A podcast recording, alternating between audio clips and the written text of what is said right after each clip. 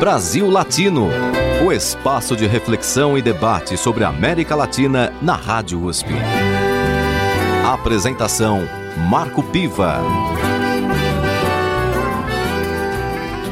Olá, amigos e amigas do Brasil Latino, o programa que busca aproximar o Brasil da América Latina e a América Latina do Brasil. Em todas as nossas edições, sempre temos uma entrevista com uma personalidade, alguém que traz informações e contribui para o debate sobre a economia, a política, a cultura em nosso continente. Na edição de hoje, temos a participação de Ricardo Senes, economista, doutor em ciências sociais, sócio-diretor da Prospectiva Consultoria e membro do GACINT, o Grupo de Análise de Conjuntura Internacional aqui da Universidade de São Paulo. Bem-vindo ao Brasil Latino, Ricardo Senes. Eu agradeço o convite novamente, é sempre um prazer.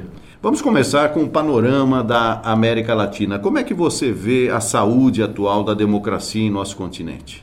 Olha, é, o nosso continente ele sempre teve essa, essa tensão né, entre um, um modelo democrático representativo né, de caráter liberal e uma, e uma certa visão crítica né, do, da capacidade da democracia de entregar, principalmente em termos de desenvolvimento, de, de, de, de redução de desigualdade, etc. Então, eu acho que essa tensão continua existindo nos dias de hoje, né? Uma, se a gente pegar pelo Latino Barômetro, né, que é uma, uma pesquisa tradicional que se faz de opinião pública na região, é, dá para ver que o, a região ainda sofre um pouco é, essa uma predominância de uma visão crítica com relação ao sistema democrático. Né? Então, esse tema acho que permanece. Agora, também é verdade que o que a gente tem assistido nos últimos anos, com raríssimas exceções, foi que, mesmo num ambiente de forte desconfiança do, do, do, do sistema em relação ao sistema democrático, é, as rupturas é, do, do sistema é, são muito raras. Né? Eu acho que está tá ocorrendo na, na Venezuela um processo de fortíssimo questionamento sobre as instituições eleitorais, de representação, etc. É, talvez alguma tensão na Nicarágua, mas é, fora isso, você tem, é, eu acho que majoritariamente, processos que são bastante é, pró-democracia, né? são predomina, forças predominantemente pró-democracia. Então, é, se, se, nós compararmos historicamente o que, que a gente está vivendo nesse momento com o que a gente já viveu lá atrás, eu acho que nós estamos ainda num ambiente bastante favorável é, para, para que a democracia não só permaneça, como se aprofunde na região. Né? Nós tivemos um período na América Latina é, sob domínio de governos militares esse período terminou. É, no entanto, a gente observa uma certa volta, é, pelo menos no campo da política, da participação de militares. Você vê isso de que forma? Você acha que é um problema ou faz parte do processo? Olha, o, o, de fato, após esse o período onde se concentraram a, a, os regimes militares aqui na América Latina, que acabou no meados dos 80, é, é, como, como ciclo, né? ele fez com que no momento seguinte a esse final de, de ciclo militar você tivesse um enorme questionamento por parte da, da, da opinião pública dos países da região é, com relação ao papel não muito benigno do, dos militares quando querem se aproximar da, da política. Eu acho que passado um certo período, é, essa percepção foi, foi diminuindo, né? essa percepção negativa, e com o desgaste que eu diria que é razoavelmente natural seria forte demais, mas eu diria que é previsível assim um desgaste com relação às lideranças políticas, instituições políticas é, civis. É, você tem uma certa recuperação dessa imagem dos militares como ah, talvez uma instituições que tenham é, a questão da, da moralidade, da disciplina, da ordem como valores muito fortes. E, e quando você está em alguma um, situações de crise aguda e econômica, com assomados a crises políticas, essas questões mais, é, vamos dizer, principistas, essas visões aí mais é, moralistas, mais pró-ordem, etc., começam a ganhar peso e, e, aí, naturalmente, recupera um pouco a, a, vamos dizer, uma visão um pouco mais positiva dos militares. Agora, se olhar na região como um todo, eu acho que assim, o Brasil claramente está vivendo um processo desse, né? Até saiu recentemente uma, uma contagem para um grande jornal brasileiro do número de militares que ocupam escalões é, do primeiro e segundo escalão do governo e é 2.500. É muita gente, é realmente. É, é mais do que no próprio período, período militar. militar. É, é uma, uma recuperação. Agora, é, também é verdade que eles é, acabam é, é ocupando um papel é, predominantemente ainda no campo gerencial e técnico do que no campo político é, propriamente dito. Eu, me chama mais atenção o aumento, por exemplo, das bancadas no, no legislativo, porque aí é mandato é político de fato, né? Então, e aí eu incluiria nesse processo não só os militares, mas principalmente policiais militares. É, eu acho que tem uma, um, um, movimento aí que não, não acho que seja saudável você misturar é, instituições de Estado, seja ela qual for, pode ser Ministério Público, pode ser militar, policial militar.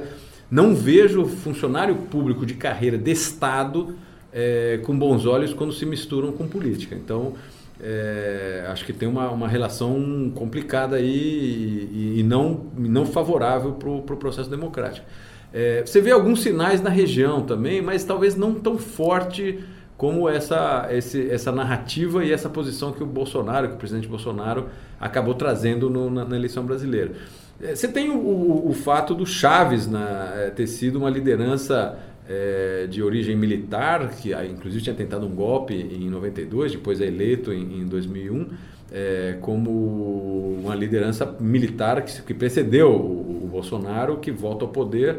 Depois, obviamente, tem a morte dele, o, o Maduro, que o sucede, não, não tem relação com o militar, é um sindicalista, é uma, vem de outra linha.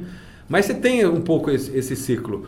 É, me preocupa, acho que algo, é, mas não tanto quanto o problema econômico. Eu diria que na raiz disso tudo, desse questionamento, por um lado, da questão democrática, ou do sistema democrático, da legitimidade do sistema democrático, e por outro, essa recuperação um pouco saudosista do que poderiam ser uma figuras do campo militar, ou, ou, ou, ou oriundos do, do campo militar, eu acho que são, são, são preocupações. Mas, no meu ponto de vista, continua sendo a questão chave da região, a nossa capacidade de avançar economicamente e é, a somar crescimento econômico com algum tipo de distribuição de renda, com políticas públicas é, minimamente eficazes. Eu acho que aí continua residindo a, a grande questão, vamos dizer, da estabilidade política na região.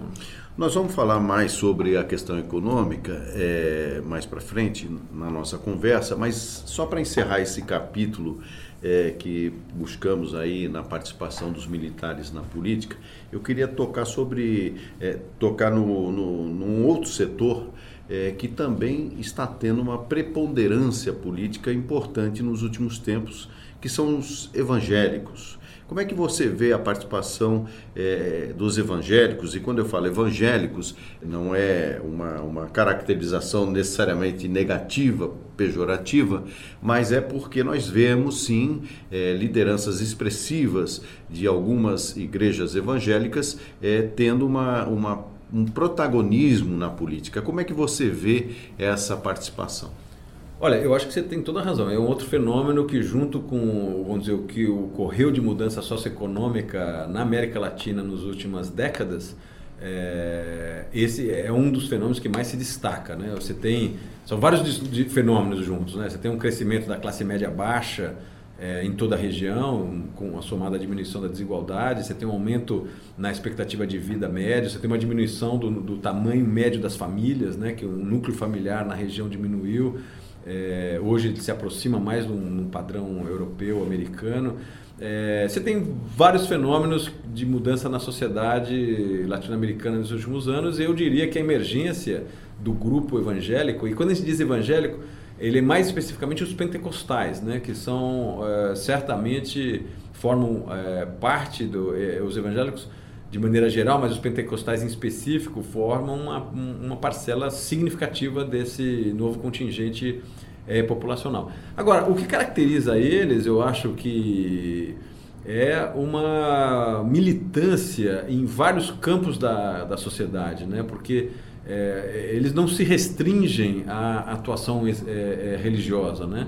Você vê pastores que são empresários, você vê pastores que são políticos, você vê pastores que são também é, é, é, liderando programas de TV e rádio, então são comunicadores de massa. É, você vê é, esses pastores, é, ou portanto lideranças de caráter religioso, ocupando simultaneamente muitos campos das, sociais e, e, eu acho que o ponto que você traz, ou seja, o papel político desse, desse movimento religioso, eu diria que principalmente das suas lideranças, ele é algo que chama atenção e, e nesse caso eu acho que me preocupa, é, no sentido de que uh, não vejo com bons olhos nenhum tipo de pauta religiosa é, se tornando uma agenda, um Estado laico como nós temos em todos os países da região. Né? Nós, nós no caso do Brasil, a gente separou a igreja da, da, da, do Estado é, na proclamação da República, quando a gente rompe né, a, a ordem mono, é, é, monárquica brasileira, imperial brasileira. Então você tem uma tradição muito forte no Estado laico, que ainda que nesse primeiro momento, né, pós proclamação da República, você tivesse ainda algumas relações, vamos dizer, com a Igreja Católica, que não eram formais, mas que eram uma certa proximidade né, da, da, das lideranças religiosas, você nunca teve, por exemplo, como você tem nos, nos, nos, pentecostais hoje, por exemplo, padres que simultaneamente mantêm sua atividade é, pastoral com candidaturas. Você não tem bancada católica, você não tem é, um, um, projeto político associado a um movimento religioso. É, pelo menos não político partidário, político eleitoral, né? É, e no caso dos evangélicos, você vê isso muito fortemente. E, e, eu destacaria que em algumas figuras que são lideranças, como eu comentei, que ocupam simultaneamente papéis de liderança religiosa, liderança de, de, na comunicação de massa, seja rádio, seja televisão, liderança partidária, tudo isso junto, eu diria que é um fenômeno é, novo e, e eu, sendo bem sincero, eu acho que me preocupa. Preocupa exatamente porque você pode ter uma tensão crescente entre é, agendas é, que são de campos distintos. Né? Uma coisa é disputa política, é disputa pelo poder, é disputa pelas agendas que a sociedade entende é, representando interesses de um grupo ou de outro, e outra é a emergência de grupos é, religiosos, que por definição são dogmáticos. Né? Eles são, quando você fala um sujeito de caráter dogmático, é, que tem uma agenda de caráter dogmático, você está falando de um sujeito que está muito pouco propenso à negociação. É uma, ao diálogo. Ao diálogo. Né? Então, não vejo com bons olhos, acho que está é, dentro da, da, das regras hoje predominantes no Brasil e na região, mas eu acho que é um fenômeno que em algum momento nós vamos ter que, que, que, que enfrentar. que enfrentar, sem dúvida. E, e dentro desse, desse cenário, é, principalmente do ponto de vista da, da comunicação de massa, né? É, o Brasil é, tem, é, ou seja, as concessões de rádio e TV, e nós temos observado também é, nesses instrumentos de comunicação, nesses canais de comunicação, uma presença também significativa é, de compra de horários é, pelos evangélicos. Ou seja, é, é, há aí toda uma, uma situação que também é, abre, deixa pouco espaço, na verdade, para o, o, diálogo e o debate. Né? Nesse sentido, eu queria uma, é, a sua é, opinião a respeito do papel dos meios de comunicação é, atualmente no Brasil e qual é a influência ou não desses meios de comunicação para a nossa é, vitalidade democrática. Olha, deixa eu começar pela essa observação sobre os evangélicos e os meios de comunicação. Nesse campo que é estritamente civil, é, eu tenho um pouco menos de preocupação. Eu acho que aí você tem um, um, uma disputa natural de ideias, do campo das ideias. É, é, acho que aí eu vejo eu tenho mais preocupação dos evangélicos quando se misturam com política com, como, é, e com questões vinculadas a, a, ao, ao, Estado, né, a, a gestão né, do nosso nosso espaço coletivo, etc. Nesse campo privado, eu aí eu sou é, mais é, tenho, tenho, menos receio. Acho que aí é um, é um campo onde qualquer grupo social pode se manifestar e deve se manifestar. Acho que daí que vem é, a diversidade. Agora, com relação ao segundo ponto, que é mais amplo, que é o papel da, dos meios de comunicação é, no processo político recente, eu acho que, infelizmente, aí, aí eu estou com com, com seguindo a análise de nada original, né? Estou falando na linha de, de vários é, analistas aí que, que já, já falaram sobre isso. É, você perde esse momento, esse movimento de, de, de perda da, de, um, do, de um papel dos órgãos de imprensa mais tradicionais, mais profissionalizados, que, que tem uma, uma linha editorial clara, explícita, coerente, é, eu acho que é uma perda para o debate público. Assim, eu não estou entre, entre aqueles que acham que a pulverização absoluta da, do, dos meios de comunicação ele é mais democrático é, e melhor para o país necessariamente. Eu acho que a perda de qualidade que está associada a esse movimento é, é, que você hoje baseia a troca de informação muito mais em opiniões do que necessariamente em informação, em, em, em uma, em, vamos dizer, uma forma de comunicação mais analítica, etc. Eu acho que é uma perda para o debate público é, de maneira geral. Né? Ou, vamos dizer, quando você olha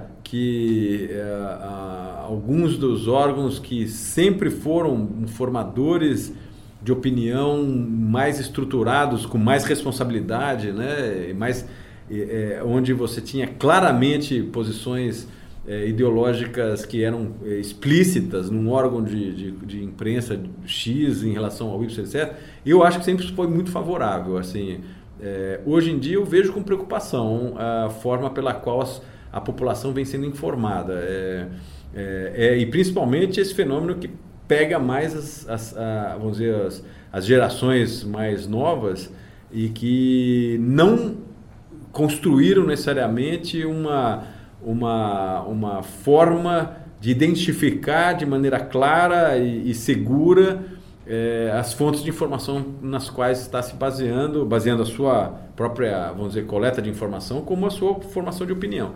Então, é, eu acho que é um, um, é um sintoma talvez negativo para o debate público. Eu acho que o debate público perdeu com substância e não ganhou substância nos últimos anos. Eu acho que tem muito a ver com esse fenômeno. Agora, ouvi recentemente de um colega americano que diante dessa profusão aí de, é, de, de, informações pouco qualificadas, todas elas é, curta, né? essa coisa do Twitter que permite. Né? Você tem grandes lideranças que se comunicam por Twitter, com com duas frases, nenhuma, é, né, nenhuma liderança se comunica, a não ser comunicar um sentimento, uma raiva, uma, uma, uma simplificação de assunto. Então, quanto mais você vê uma liderança política concentrar a sua comunicação por Twitter, mais me preocupa porque exatamente é a pior forma de comunicação do ponto de vista de quem quer ser mais analítico, mais ponderado, mais sofisticado. Ele favorece muito mais as posições simplistas, radicalizadas, é, pasteurizadas, do que um debate um pouco mais é, é, é, sofisticado. Mas esse colega americano mencionou de que você tem, é, no momento, paradoxalmente, aí de, dessa aumento é, é, exponencial do uso das mídias sociais, e, fake news que acompanham esse processo, etc. Você teve nos Estados Unidos uma recuperação dos assinantes dos jornais né? tradicionais. Né? tradicionais. O que me parece interessante, né? porque as pessoas parecem que têm experimentado uma situação nas qual, na qual é, uma situação na qual não estavam confortáveis e e, e voltaram para algumas referências importantes. O que obviamente não quer dizer que o cara só se informa por esses jornais, mas ele usa ali como uma referência importante para depois balizar as demais informações que ele recebe ao longo do dia. Né? Eu diria que eu sou um dos que usam isso. Eu continuo lendo os grandes jornais brasileiros e estrangeiros, mas obviamente sou usuário das redes sociais. Mas acho que fica muito vulnerável só é, captação de informação via mídias sociais. Perfeito. Terminamos aqui o nosso primeiro bloco da entrevista com Ricardo Senes, que é economista, doutor em ciências sociais, sócio-diretor da Prospectiva Consultoria e membro do grupo de análise de conjuntura internacional da USP. Você está ouvindo Brasil Latino, o espaço de reflexão e debate sobre a América Latina na Rádio USP. A apresentação Marco Piva.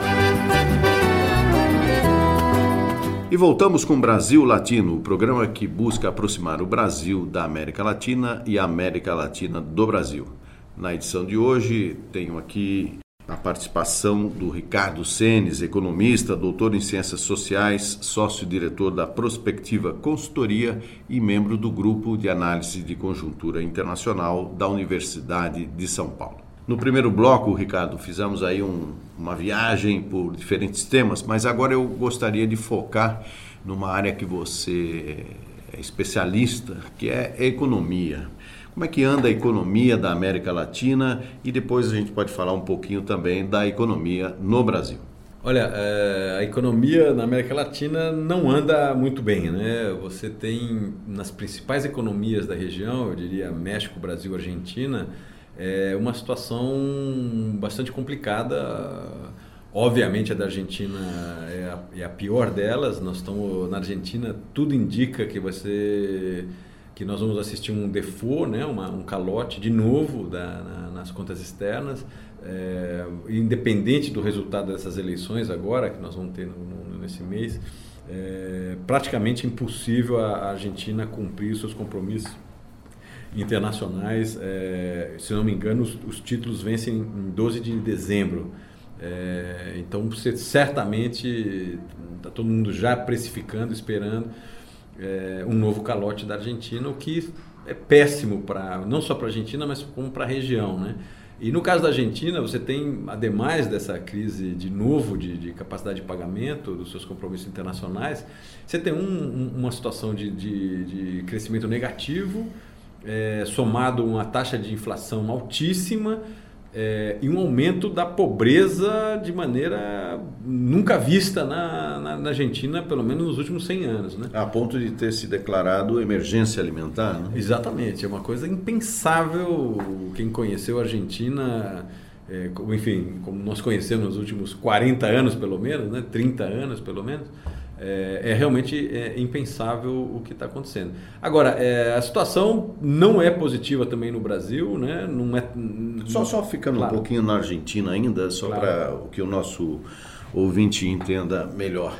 É, é, essa crise na Argentina, a crise atual, é, ela é decorrência de um processo que foi se acumulando é, ou ela foi fruto de algum erro mais recente, até mesmo de um governo que se apresentou como solução aos governos anteriores, que agora, inclusive, é a tendência é que voltem? É, eu acho que é uma somatória de, de problemas. No, o problema não começou no Macri, mas talvez o Macri não tenha é, sabido ou, como lidar com alguns problemas de caráter realmente estrutural, problemas de caráter estrutural, é, e que de fato, de alguma maneira, é, inviabilizou a Argentina do ponto de vista é, econômico.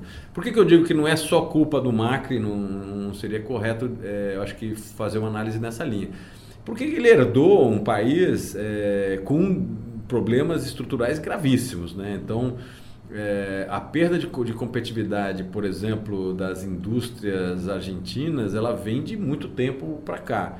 A incapacidade de manutenção de uma boa parte das políticas, é, inclusive de caráter social, que a Argentina sempre teve, tradicionalmente teve, nesse novo momento econômico que vive o mundo, não só a Argentina, eu acho que é flagrante. É, hoje você tem na Argentina basicamente o agronegócio com poucos é, itens é, se mantendo com certo dinamismo. Né? O resto da economia, é, fazendo talvez uma pequena exceção na área de TI, a área de TI da Argentina continua bastante é, é, inovadora e, e, dinâmica, mas o resto da economia, e principalmente o parque industrial argentino, vem perdendo competitividade de maneira muito sistemática.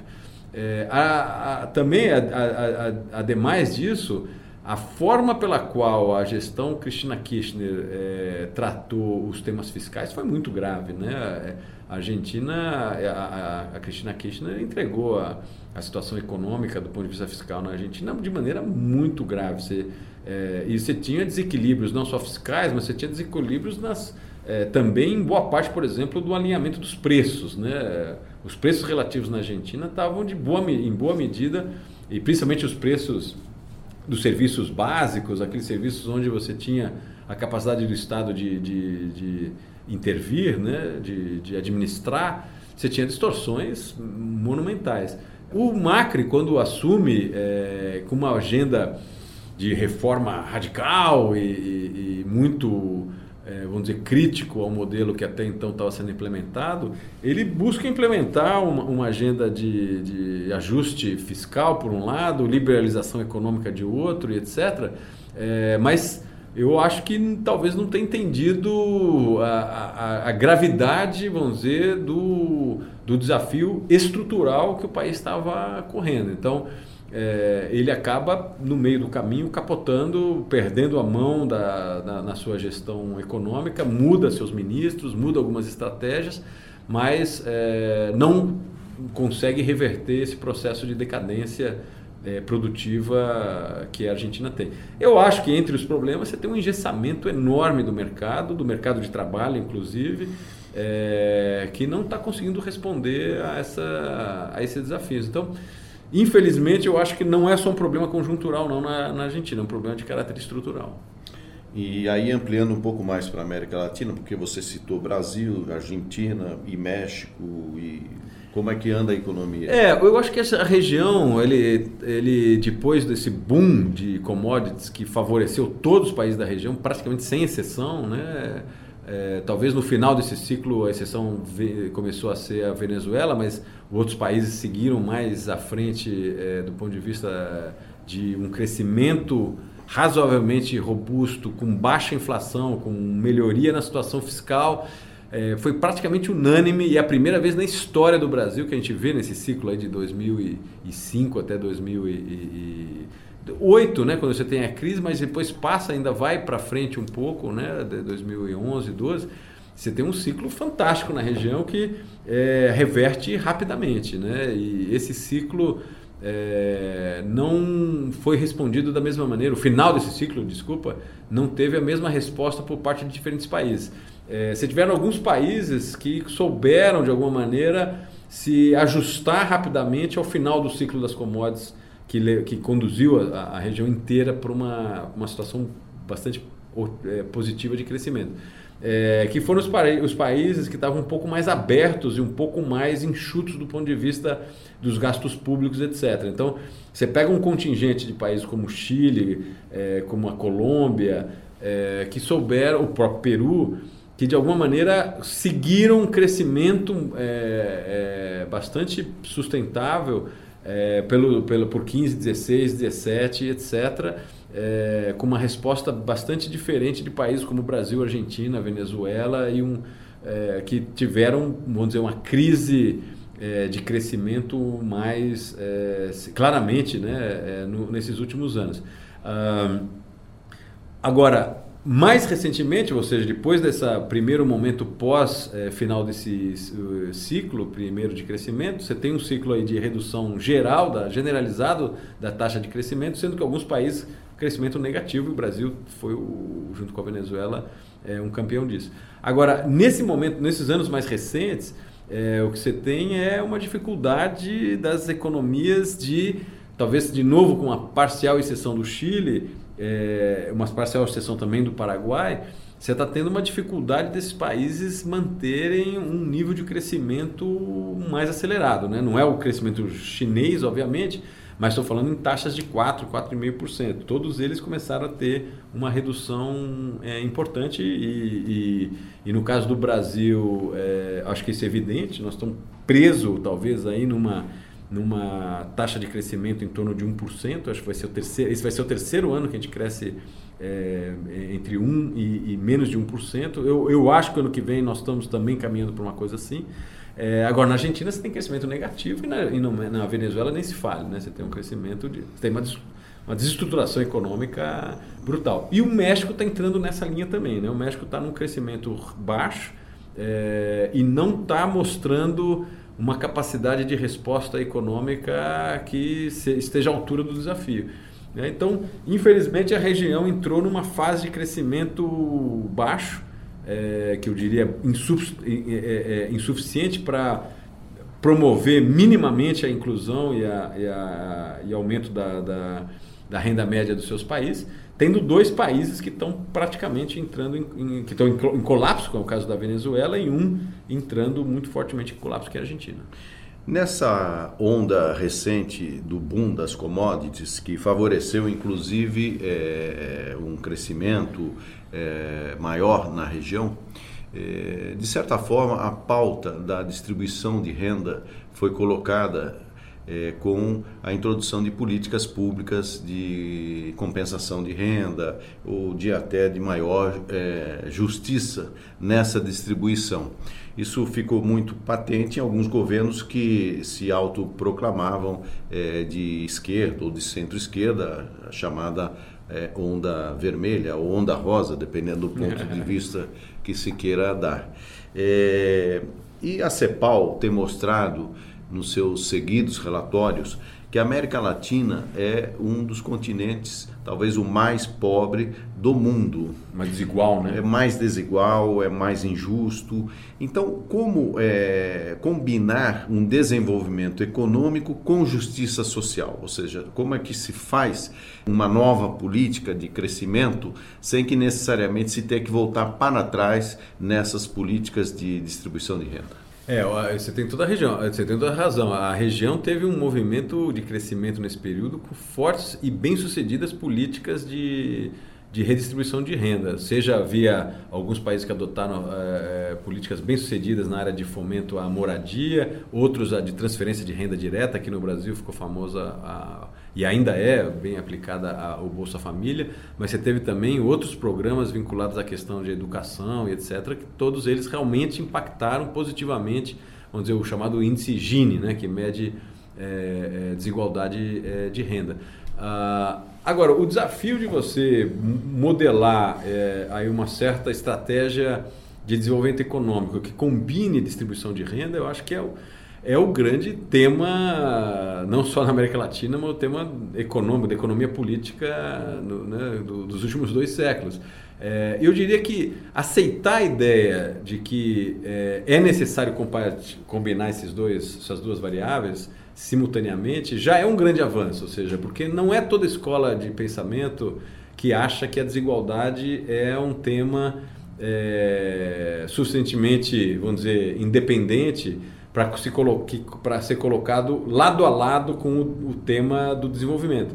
Tem, algum, tem muitas escolas aí que identificam que a, a, a diminuição de desigualdade ele é mecanicamente decorrente do desenvolvimento, né? E portanto foca a sua agenda no desenvolvimento econômico e fala o resto é, pode deixar que é, consequência. como consequência o mercado, a sociedade vão vão ajustar isso de acordo aí com, com a capacidade de cada um, de cada é, estamento social.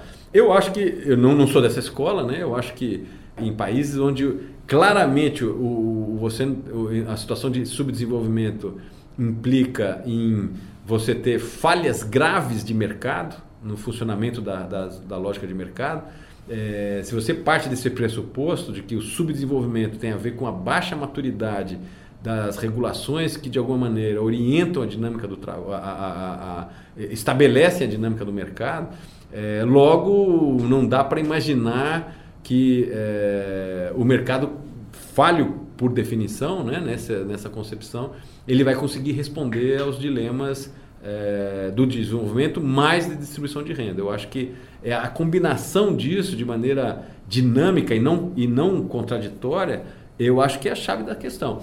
Eu estou entre aqueles que perseguem a ideia de que você pode ter uma, uma, uma simbiose, você pode ter um, um movimento de retroalimentação entre políticas de desenvolvimento econômico combinado com distribuição de renda que podem de alguma maneira favorecer de novo ao distribuir renda, ao, ao melhorar a possibilidade de ingresso da, da, da, das populações mais pobres no mercado, favorecer a melhoria da questão de educação. Você simultaneamente você consegue ter como resposta não só mais justiça social, mas mais produtividade, mercado mais dinâmico, mais demanda, que isso por sua vez volta a favorecer o desenvolvimento econômico. Eu claramente acho que nós temos como resolver essas duas coisas de maneira é, combinada. Eu acho que o caso europeu é o clássico, mas você tem casos mais recentes, que é o caso, é, por exemplo, coreano. Você tem situações onde isso foi possível. É, cabe à liderança dos países na, na, no Brasil e na região é, serem competentes suficientes para montarem essa dinâmica. Eu acho que é, qualquer uma das, das, das, do, das, do, das variáveis dessa questão, né, um movimento mais distributivo ou de crescimento econômico, se for tratado de maneira excludente, eu acho que perdem, os dois lados perdem, né? Então, tô nesse... Agora, esse é, esse é o desafio, né? Sem dúvida nenhuma. Terminamos aqui o nosso segundo bloco do Brasil Latino, que traz hoje entrevista com Ricardo Senes, economista, doutor em Ciências Sociais, sócio-diretor da Prospectiva Consultoria e membro do Grupo de Análise de Conjuntura Internacional do GACINT, membro do Grupo de Análise de Conjuntura Internacional da USP. Você está ouvindo Brasil Latino o espaço de reflexão e debate sobre a América Latina na Rádio USP. Apresentação: Marco Piva. E chegamos no terceiro e último bloco do Brasil Latino de hoje. Brasil Latino é o programa que busca aproximar o Brasil da América Latina e a América Latina do Brasil. Entrevistamos Ricardo Senes, economista, doutor em Ciências Sociais, sócio-diretor da Prospectiva Consultoria e membro do GACINT, o Grupo de Análise de Conjuntura Internacional da Universidade de São Paulo. Ricardo, chegamos aqui no nosso último bloco, o tempo sempre fica muito curto para uma boa conversa, como é essa que estamos tendo aqui.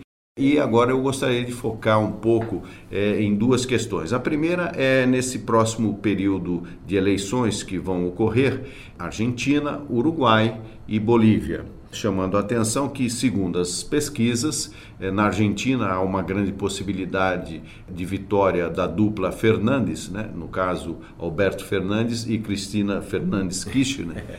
No Uruguai temos uma disputa mais acirrada, a Frente Ampla está tentando é, o seu quarto mandato é, com Danilo Martinez e há, há, uma oposição forte que também pela primeira vez é, tem uma tendência a uma unificação num eventual segundo turno. E na Bolívia temos é, é, a, a possibilidade também de uma nova reeleição uhum. é, de Evo Morales. E a Bolívia, curiosamente, é um país que tem mantido taxas de crescimento muito estáveis nos últimos anos. É, é, parece que tem sido um modelo que atinge aí um certo sucesso. Como é que você vê esse novo, essa nova rodada e última rodada, digamos, desse período de eleições na América Latina?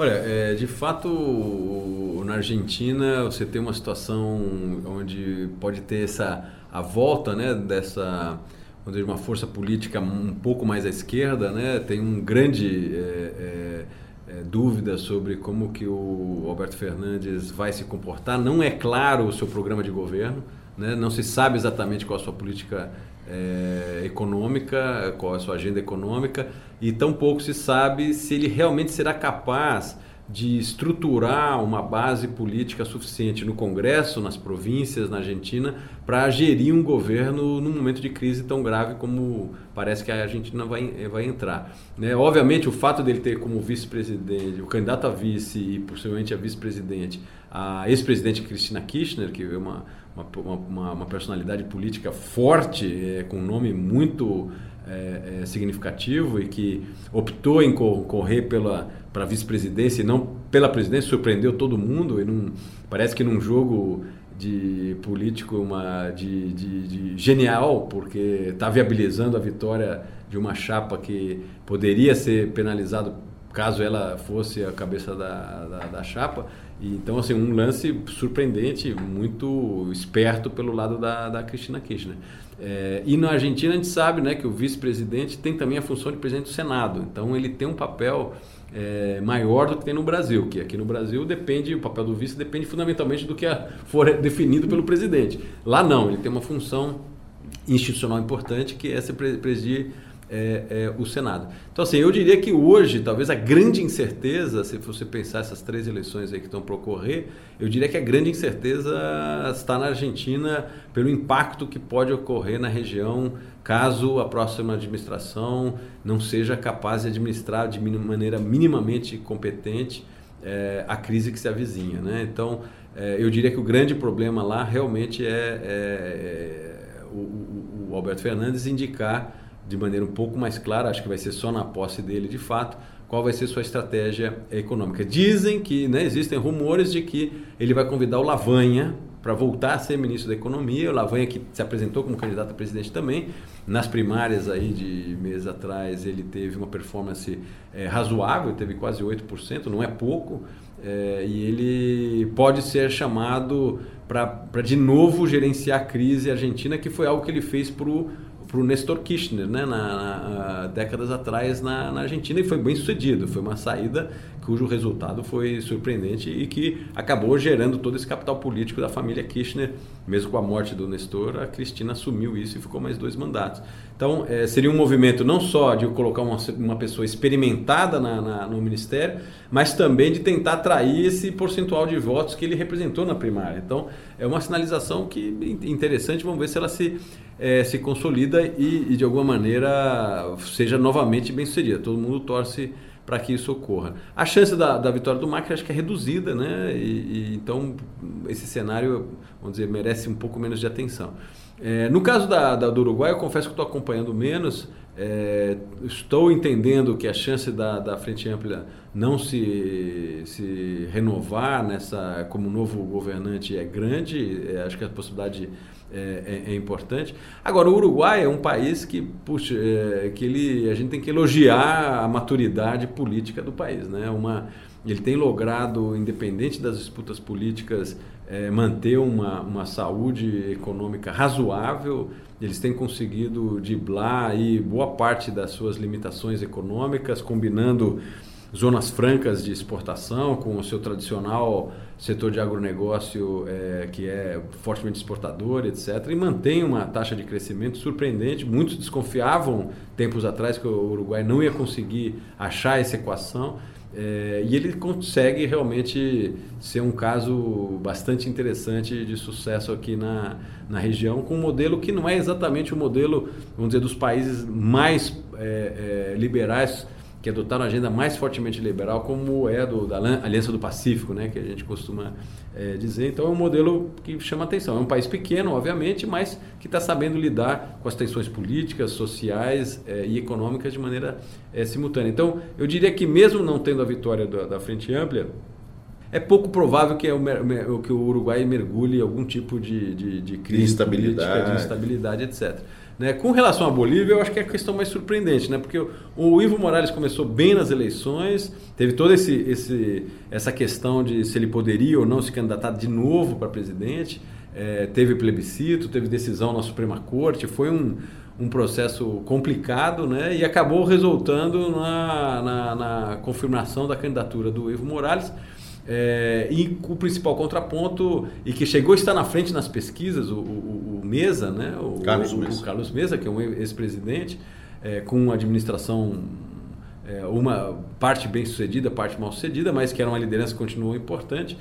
Chegou a ter uma, uma, uma, uma liderança na, na, nas eleições, na, nas prévias, né? nas pesquisas.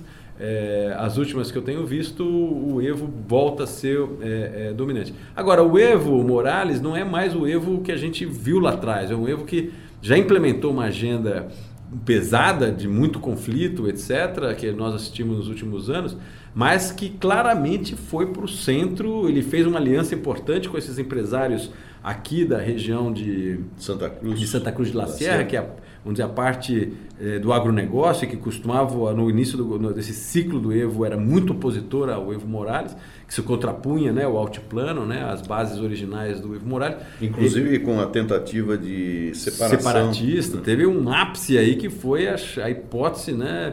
é, de uma crise desaguar num separatismo. O Brasil teve um papel até importante nisso, de moderar, de, de segurar um pouco essa tensão. E aí é, o próprio, próprio crescimento econômico, a combinação de políticas públicas que eram pró-mercado, que eram pró-investimento e simultaneamente políticas sociais bem, bem desenhadas, permitiu a, a, a, a, Bolívia um, um, um, período surpreendente de crescimento econômico, um controle fiscal importante, redução das suas dívidas externas, aumento da, da, dos investimentos na, na, em políticas sociais, redução da desigualdade, ainda continua muito desigual, mas é um avanço é, surpreendente. Eles foram muito heterodoxos, por exemplo, na questão do óleo e gás, principalmente no gás natural, que é uma das riquezas naturais da, da, da Bolívia, dizendo que, é, ainda que as reservas fossem nacionalizadas, a produção não precisava ser nacionalizada e concentrando a, é, no investimento público e os fomentos é, na industrialização do gás, não necessariamente na extração do gás. Então, eles foram políticas que surpreenderam a quem observou esse ciclo e, e tudo indica que, ele, que Ivo Morales pode de novo ser o presidente por mais uma, um mandato, o que é, não é, traz um desafio enorme, porque a taxa de, de crescimento da Bolívia está reduzindo, se pegar o que foi o ciclo, está reduzindo. Então ele vai ser também o responsável por administrar, vamos dizer, esse soft landing da economia, o que não deixa de ser, é, vamos dizer, um, um, algo interessante para a gente é, observar. Então, desses três eleições, eu acho que, de novo, o, o, a grande questão é, que pode vir a gerar algum momento, alguma variável aí mais de instabilidade, seria o caso da Argentina, que talvez é o, é o caso mais agudo que a gente tem de decisão e, e, e viabilidade política. E o Brasil, Ricardo Sentes, como é que anda o Brasil? Olha, o, o Brasil está numa situação paradoxal, no meu modo de ver. Assim. Ele, é, por um lado, ganhou fortemente, é, vamos dizer, predominância tanto no Congresso como na opinião pública e também no Executivo é, Federal, e para não dizer em uma boa parte dos executivos estaduais, é, uma, um movimento muito pró-reformas macroeconômicas, um movimento de caráter mais liberal, etc., num contraponto ao que foi o ciclo Dilma e Lula anterior. Então, você tem uma, um movimento que o pêndulo claramente nas últimas eleições foi para a direita, e montou uma, um alinhamento que é importante é, é, no, né, no novo momento aí do país, depois de todo o trauma da, da, da, crise dos anos 14 e 15, né, que foram realmente é, uma desaceleração e uma, um decrescimento traumático para o Brasil. Obviamente o, o, o, pêndulo acabou indo para o outro lado. É, e, portanto, poderia sinalizar uma certa, vamos dizer, é, é, alinhamento numa agenda mais liberal, mais reformistas, etc. É, e que poderia, vamos dizer, significar um, um, vamos dizer, um arejamento da economia brasileira, um, uma compensação aí de excessos de intervenções que ocorreram no ciclo anterior, um ajuste nas contas públicas, etc. Porém, esse eu acho que é o paradoxo, no momento que você tem esse alinhamento mais à direita, numa, agenda que potencialmente poderia ser um pouco mais é, pró-mercado, liberal, etc., você tem uma liderança política, que, né, representada pelo presidente Bolsonaro, muito pouco hábil, muito pouco capaz, né, que está mais voltado a, vamos dizer, ainda defender agendas que tem mais a ver com o seu mandato como deputado, que ele teve seis mandatos como deputado, do que com o mandato de presidente da República. Né? Essa mudança, vamos dizer, de uma figura que era uma liderança política de uma base muito restrita no Rio de Janeiro, vinculado a, a, aos baixos estamentos militares, mais a polícia militar, essa é basicamente a, a, a base do política do Bolsonaro e que ele sempre representou muito bem, era uma espécie de um sindicalista desses dois grupos, quando ele passa para a figura de presidente, cuja a, a, expectativa é fundamentalmente que ele passe a ser um líder de construção de maiorias, de construção de um grande centro é, majoritário é, e, e, uh, e, vamos dizer, e capaz de implementar uma agenda é, que seja, vamos dizer, o, o, o, a consensual desse, desse consórcio é, político é, que o presidente da República, vamos dizer, tem como função primeira estruturar, ao invés de fazer isso, o Bolsonaro parece manter a postura do seu ciclo anterior, de como deputado. Ele continua respondendo por uma base muito restrita, recusando esse papel de formador de maioria, de moderador do debate nacional. Então, é, isso se reflete né, nessa opção, por exemplo, de não construir uma base no Congresso, né? Essa, aquela ideia de que ele poderia administrar no varejo, falando com as bancadas específicas de cada tema, etc., que mostrou, na verdade, uma enorme é, quebra de expectativa. Né? Eu diria que a governabilidade não está pior no Brasil porque nós tivemos a figura aí do, do Rodrigo Maia que acabou se elevando né? não era essa liderança política que hoje se mostrou ser, é, mas ele acabou se elevando como a principal liderança da costura, da moderação, da formação de maiorias, do avanço de agendas e que assumiu a, a, o protagonismo total, vamos dizer, desse período recente, né? desses últimos dez meses aqui de, é, de novo mandato, tanto o novo mandato presidencial como da, da, do Congresso. Então, assim, paradoxalmente, você tem um alinhamento possível, potencial ocorrendo em cima de uma agenda um pouco mais à direita, um pouco mais liberal no campo econômico, um pouco mais restritiva das políticas públicas ativas, é, mas nesse momento falha uma liderança política minimamente capaz de implementar essa agenda que parece se tornou maioria é, é no, no, Brasil. Então, assim, nisso cria uma situação onde o país tem limites claros para crescer, né? É, essa sequência de, de frustrações com relação ao crescimento do PIB brasileiro, vão estar ter, esse ano é o terceiro ano seguido que a gente cresce menos de 1%, e eu acho que esse ano vai ser por aí também, 0,9% mais ou menos. É, é, o terceiro ano seguinte de frustração é, e tudo indica que já começa a afetar o crescimento de 2020. Né? As expectativas estavam para o crescimento do PIB de 2020 entre 2%, etc. Está caminhando, caminhando mais para 1%, né? novamente. Então, assim, é, não é uma situação de desastre, não vejo uma, uma situação de crescimento negativo, mas é uma situação frustrante para um país que tem um potencial ainda de crescimento importante, mas que, por N razões aí, principalmente de caráter político, não está conseguindo realizar esse potencial. É, o presidente Bolsonaro, é, até por conta, talvez, de manter uma postura ainda mais como deputado do que como presidente, é, tem quebrado alguns protocolos que na presidência são é, consagrados, né? digamos assim, boas relações é, diplomáticas, é, evitar é, conflitos com outros países, especialmente com países com os quais você tem é, relações comerciais. Como é que você analisa a política externa do Brasil atualmente? Olha, eu acho que tem uma política externa verborrágica, por um lado, é, muito ideológica, assim, um nível de, de, de né, de novo, é um, é dos outros, do outro paradoxo que a gente vivencia hoje. O Bolsonaro vive falando que o PT ideologizou demais as políticas, etc.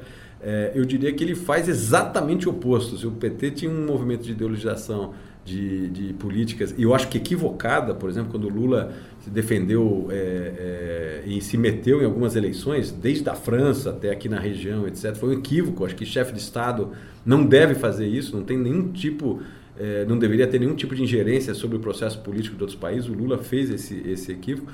O Bolsonaro, ao criticar o, o, o Lula nesse sentido, faz igual ou pior ainda do que o, o, Lula havia feito. Então, por exemplo, ele se alinhar claramente ao Trump de maneira automática, ele não é que ele está buscando um alinhamento automático com os Estados Unidos e com as agendas dos Estados Unidos, ele está tendo um alinhamento automático com o presidente Trump.